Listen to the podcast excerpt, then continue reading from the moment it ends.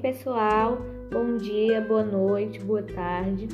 Bom, o, eu fiz um texto do gênero conto, especificamente contos de fadas. Bom, geralmente, contos de fadas baseados em histórias populares e transmitidos de geração para geração.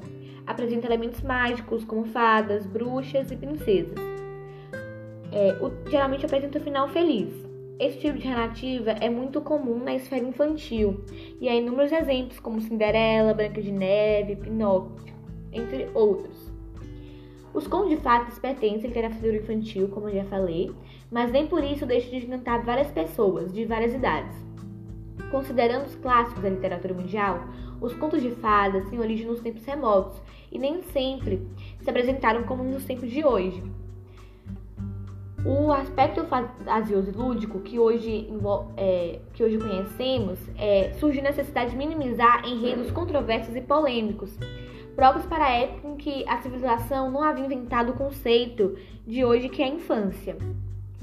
É, chamados de conto de fadas porque são histórias que têm origem na conta celto-breton, que na qual a fada, um ser fantástico, é importante fundamental.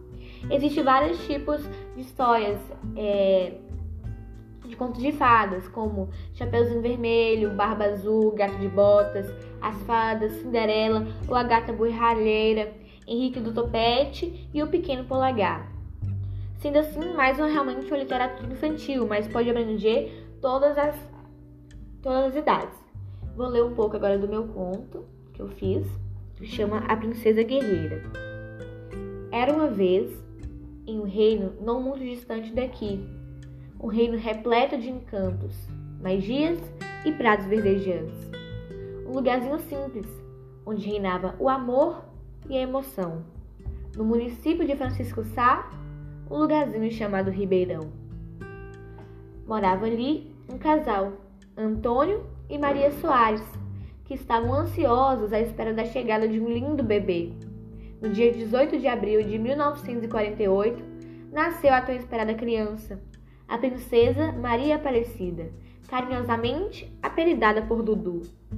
Para a alegria de seus pais e irmãos, Dudu crescia em graça e estatura. Menina esperta e trabalhadeira, sempre muito dedicada aos afazeres que a vida lhe atribuía, o que não foi nada fácil. Já em Catuni, juntamente com sua irmã, enfrentava o serviço braçal em lavouras de cana, moía a cana, produzia rapadura e farinha, sem contar os outros serviços domésticos que eram rotineiros no seu dia a dia. Uma verdadeira guerreira. Ainda em Catuni, Dudu casou-se, tornando assim Dona Du, mulher forte e determinada. Não tinha nada que impedia sua luta pelo sucesso. Naquele tempo, ela observava sua sogra costurar, usou-se de sua inteligência e descobriu seus novos instrumentos de batalha: agulha, tesoura, botão e linha, começando ali o amor pela arte de costura. Iniciou sua profissão de costureira, fazendo camisas para vender, e como o sucesso não cai do céu para ninguém, a princesa aventureira foi mais longe ainda. Ficou sabendo que no reino vizinho sua parente ensinava corte e costura. A distância e nem a dificuldade de locomoção não foram empecilhos para essa guerreira.